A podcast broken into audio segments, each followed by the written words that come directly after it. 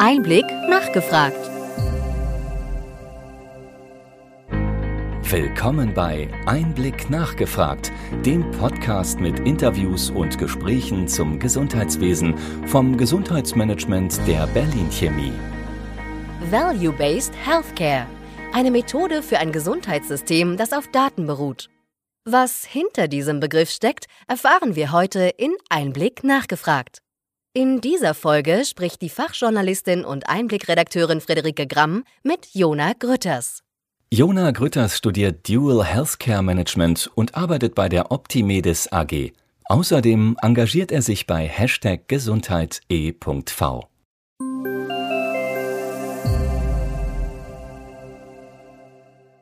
Jona, du studierst Dual Healthcare Management und arbeitest dort bei der Optimedis AG. Du beschäftigst dich mit Value-Based Healthcare, ein Thema, über das wir heute sprechen wollen. Erstmal an dich. Hallo, schön, dass du dabei bist. Danke für die Einladung. Jona, Value-Based Healthcare, eine Methode für ein Gesundheitssystem, das auf Daten beruht.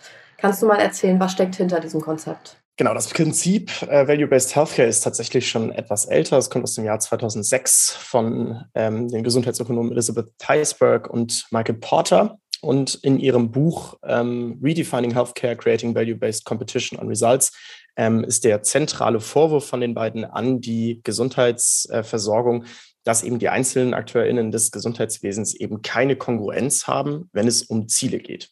Das heißt, ähm, es ist ein wesentlicher Punkt, dass AkteurInnen in der Gesundheitsversorgung gemeinsam auf ein Ziel hinarbeiten. Ist ja erstmal logisch. Wenn man sich das aber tatsächlich in der Versorgungslandschaft anguckt, da hat man ganz viele einzelne Stakeholder, die alle für sich irgendwie agieren. Und ähm, Theisberg und, und Porter sagen jetzt eben, okay, das gemeinsame Ziel sollte aber immer sein, dass ähm, der Patient oder die Patientin im Mittelpunkt aller Behandlungen steht. Und dafür benutzen die beiden den Begriff Value. Und das teilt sich dann auf. Ähm, die beiden sind Ökonomen, deswegen machen sie eine mathematische Gleichung aus dem Ganzen. Ähm, Value heißt, der Wert ähm, einer medizinischen Intervention entspricht dem äh, da, dazu notwendigen oder ähm, ja, relativen Kosten. Und ähm, das Ganze wird jetzt noch mal ein bisschen komplizierter, weil es halt kein klassisches ähm, Ergebnis de facto ist. Also es geht jetzt nicht um eine bestimmte Intervention, was weiß ich, eine Knie-OP und dann sind wir durch, sondern wir sind ja jetzt im patientenzentrierten oder patientinnenzentrierten Bereich. Das heißt, wir überlegen uns nicht nur, was ist die fachliche Beurteilung von so einer Erkrankung, sondern auch subjektive Faktoren, wie zum Beispiel Lebensqualität der Betroffenen. Ähm, können sie die Fähigkeiten, die sie vorher irgendwie brauchen, wiedererlangen? Und äh, am Ende, wie ist es zum Beispiel auch um deren Psyche bestellt? Und das Ganze wird jetzt geteilt durch die Kosten. Und auch da wieder, es geht nicht um die Kosten der einzelnen Interventionen, sondern wir haben die Gesamtkosten über einen vollständigen Behandlungszyklus weg. Value-Based Healthcare sagt eben nicht, der Patient kommt in den OP, wir haben die Kosten und dann ist er weg und dann ist es mir egal, sondern wir machen eine ganz, ganz lange sogenannte Patient Journey. Das heißt, ähm, dem geht ja ein Leidensdruck voraus, ähm, das fließt damit ein. Zu Hause wird er von Angehörigen ähm, betreut oder sie. Das ist natürlich alles, was, was, was in diese Kosten mit einfließt. Das heißt, es geht nicht nur um direkte Kosten, sondern auch um, um indirekte Kosten. Und ähm, wenn man diese Gleichung dann nimmt und dann überträgt aufs Gesundheitswesen, dann ist die These von den beiden, dass man durch eben eine höhere Qualitätsorientierung eine Senkung der Gesamtkosten erreichen kann. Und dabei geht es dann eben nicht darum, dass man sagt, ähm, das ist das Hauptziel, also wir wollen hier Kosten senken, sondern das Hauptziel ist es eben, die Qualität von Behandlung, also den Value von Healthcare zu verbessern und dadurch eben einen ähm, höheren Patienten, PatientInnen-Nutzen zu erzeugen. Also im Grunde genommen ist es eine Win-Win-Situation. Es ist gut für die Patientin und es ist gut für äh, die Ökonomie dahinter. Absolut. Okay, super. Äh, jetzt mal eine konkrete Frage, um ein bisschen mehr über Beispiele zu sprechen. Wie können Krankenhäuser ähm, Value-Based Healthcare nutzen? Ähm, es ist ein, dadurch, dass es ein, ein, theoretisches Konstrukt ist, kann man in ganz, ganz vielen Bereichen tatsächlich da aktiv werden. Das heißt, wir haben Organisationsstrukturen, die angegangen werden. Ähm, wir haben die Grundsätze von Vergütungsmodellen. Wir haben Informationsmanagement. Ähm, grundsätzlich, hast du ja in der Eingangsfrage auch gesagt, basiert Value-Based Healthcare auf Daten. Und ähm, dazu ist es wichtig, erstmal vorne, vorne vor, bevor ich die Vorteile ähm, erkläre, erstmal die Voraussetzungen zu definieren, was eigentlich alles erhoben wird. Denn ähm, in unseren deutschen Krankenhäusern haben wir häufig ja immer noch das Problem, dass wir ähm, viel papierbasiert arbeiten oder eben ähm, Sachen, die eben nicht maschinenlesbar sind. Und das macht das ähm, Auswerten von Daten natürlich sehr, sehr schwierig. Grundsätzlich teilt sich äh, Value-Based Healthcare in drei Bereiche, die sogenannten PROMs, also die Patient Reported Outcome Measures, die PREMs, Patient Reported Experience Measures und die CROMs, also die Clinical Reported Outcome Measures. Und PROMs und PREMs sind da was, dabei was Neues. CROMs hat man tatsächlich als, als ähm, Messungsinstrument häufig schon, also das sind dann Komplikations- oder Mortalitätsraten.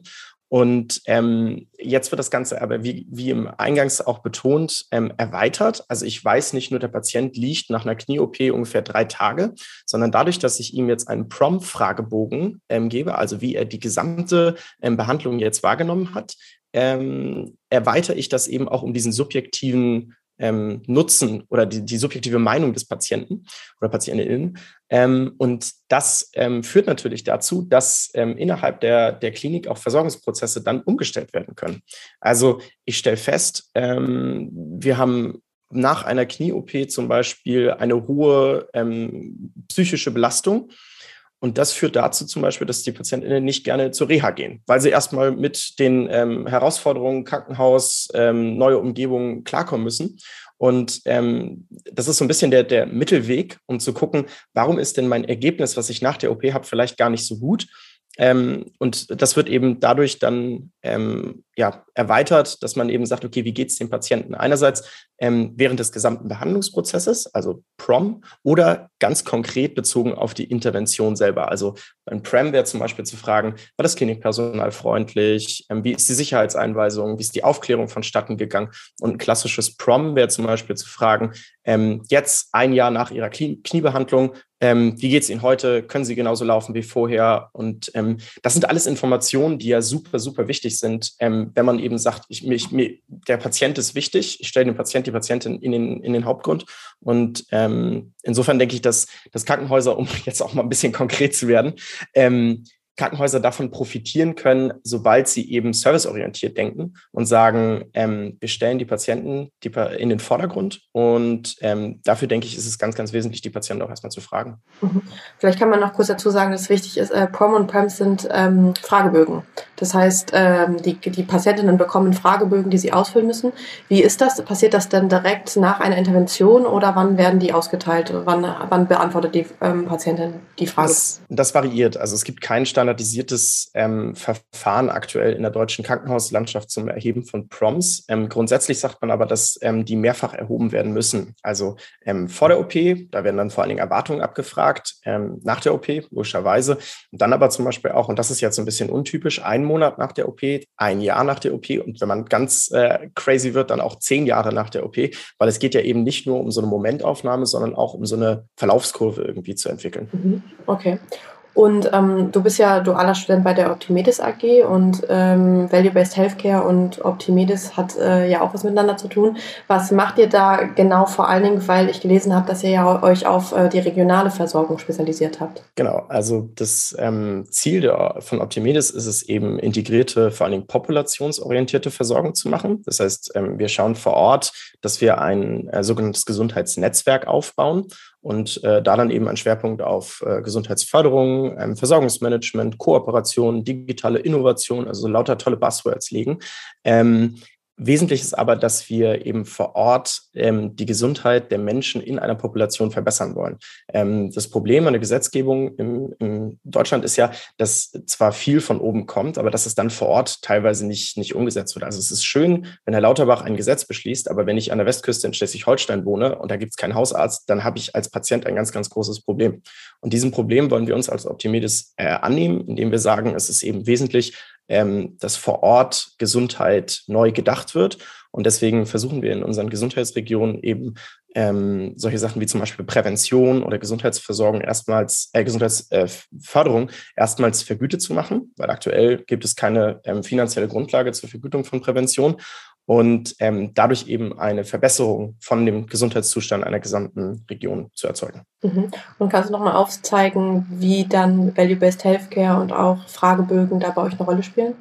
Ähm, Value-Based Healthcare ist im Endeffekt der, der Gesamtansatz von so einer Region. Also wir setzen jetzt tatsächlich, wenn wir ein, ein Gesundheitsnetzwerk neu planen, immer den, den Patienten oder die Patientin in den Fokus und das ist natürlich dann wichtig, dass zum Beispiel dann erstmal abgefragt wird, okay, wie schätzen Sie die Gesundheitslage vor Ort ein? Was sind Ihr, so, so ein Needs Assessment erstmal machen? Und dann, wenn man eben anfängt, ähm, in so einer Region, ich sag mal, äh, umgangssprachlich den ganzen Laden so ein bisschen umzukrempeln, ähm, natürlich auch fragen, hey, ähm, geht das gerade in, in die Richtung, wie ihr euch das vorgestellt habt? Ähm, wie nehmt ihr jetzt eine neue Vernetzung zwischen zum Beispiel Krankenhaus und Arztpraxis wahr? Ähm, hat sich das verbessert? Also dieser ähm, Patientinnenzufriedenheit ist ein ganz, ganz wesentliches ähm, Essential, das in den Fragebögen bei uns immer wieder läuft. Mhm. Okay, und jetzt habe ich noch eine Frage zu einem ganz anderen Thema. Und zwar in einem Artikel im Magazin Impulse für Gesundheitsförderung ähm, erwähntest du die Option von staatlich getragenen digitalen Gesundheitsanwendungen. Digitalen Gesundheitsanwendungen sind unseren Zuhörern sicherlich alle ein Begriff. Ähm, smarte Apps, die man äh, für das Gesundheitswesen nutzen kann, die einem selber helfen können für Gesundheit. Ähm, aber was hat es damit mit staatlich getragen auf sich? Wie soll das aussehen? Ähm, ganz spannende Frage. Geht tatsächlich auch wieder so ein bisschen in den Bereich, ähm, in welcher Rolle ist jetzt der Staat bei der Umsetzung von Gesundheit? Ähm, grundsätzlich muss man sagen, dass es in Deutschland ähm, eine sehr, sehr große Kritikkultur an der Privatisierung von Gesundheitsleistungen ähm, ja, gibt. Ähm, das heißt, in den letzten Jahren ist der, der sogenannte zweite Gesundheitsmarkt, also dort, wo vor allen Dingen Lifestyle-Anwendungen zum Beispiel zu finden sind, massiv gewachsen. Also es gibt ein großes Interesse von der Bevölkerung an Gesundheit. Der Staat kommt aber nur sehr, sehr langsam hinterher. Und ähm, meine These ist eben, dass privatwirtschaftliche Unternehmen auch gemeinsam mit dem Staat agieren können. Also wir haben hier eine Verschmelzung von dem klassischen ersten Gesundheitsmarkt, das ist eben ähm, der, der durch die Kassen vor allen Dingen ähm, geformt wird, und dem zweiten, also diesem privatwirtschaftlichen Markt, in so eine, eine sogenannte Share Economy. Das heißt, ein Positivbeispiel ganz konkret wäre zum Beispiel die Corona-Warn-App. Der Staat selber hätte für die Entwicklung von seiner App ähm, ziemlich lange wahrscheinlich gebraucht, einfach weil Entscheidungsprozesse sehr lange dauern, weil ähm, Gesetze erst beschlossen werden müssen und ähm, beschränkt sich da tatsächlich auf diese, auf diese administrative Ebene, wo gesagt wird, hey, ähm, Gesundheit ist ein Belang, was alle unsere Bürgerinnen und Bürger angeht.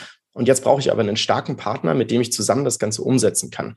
Ähm, der Staat fungiert jetzt nicht nur als Geldgeber, sondern vor allen Dingen hier als Interessensvertreter ähm, für das Gemeinwohl, weil Gesundheit logischerweise geht uns alle an. Und da kann man dann eben sagen, wir entwickeln eine, eine digitale Gesundheitsanwendung mit viel Expertise technischerweise aus dem Privatwirtschaftsbereich, aber eben gemeinsam mit dem Staat, damit eben nicht irgendwann ähm, Facebook, Amazon oder Google alle unsere Gesundheitsdaten kommen und äh, der Staat irgendwie aus der Wäsche guckt und sagt, shit, hätten wir das mal gemeinsam gemacht. Also so ein bisschen Teamwork anstatt irgendwie ähm, Segregierung und Siloaufbau. Und äh, wie stellst du dir das vor, dass dann der Staat, das BMG, ähm, Gesundheits-Apps auf den Markt bringt oder wie soll das konkret aussehen? Das ist eine Frage von, von ähm, ja, auch da wieder Needs Assessment. Also was, wo drückt gerade der Schuh? Mein persönlicher ähm, Endgegner ist zum Beispiel die EPA, ähm, hochgelobt und trotzdem irgendwie von der Funktionsweise nach acht Jahren Entwicklung echt eingeschränkt. Also hier muss man ganz klar sagen, ähm, aktuell ist das Ding eine PDF-Sammelmappe und es kann echt nicht viel mehr. Also es fehlt wirklich an so interoperablen Schnittstellen und natürlich gibt es jetzt bei der EPA 3.0 und 4.0 ganz viele tolle Funktionen, aber ähm, man muss sich überlegen, wo wollen wir in den nächsten zehn Jahren in der Gesundheitslandschaft hin und ähm, welche Schritte müssen wir dafür machen. Und das, es gibt ja in der, gerade im BMG gibt es ja ganz, ganz viele führende Expertinnen und Experten, die sich damit auseinandersetzen. Und da muss man dann ganz klar sagen, okay, wenn wir ein Problem erkannt haben, müssen wir uns sofort einen Partner, eine Partnerin suchen, die eben bei der Entwicklung von sowas hilft. Ähm, wie das Ganze in, in 20 Jahren aussieht, weiß ich ehrlich gesagt nicht. Ich bin auch nur Student. Aber ähm, ich bin mir ganz, ganz sicher, dass die da oben ähm, sich, sich äh, schon die Probleme von morgen ähm, bewusst sind und dass es da nur an, an kreativen Köpfen ähm, sprießt, ähm, wenn es um, um innovative Lösungen geht. Okay. Jona, vielen lieben Dank für deine Zeit und äh, die Einblicke. Ich glaube, wir werden noch viel von dir hören. Vielen Dank für das Interview. Ich habe zu danken. Vielen lieben Dank für die Einladung.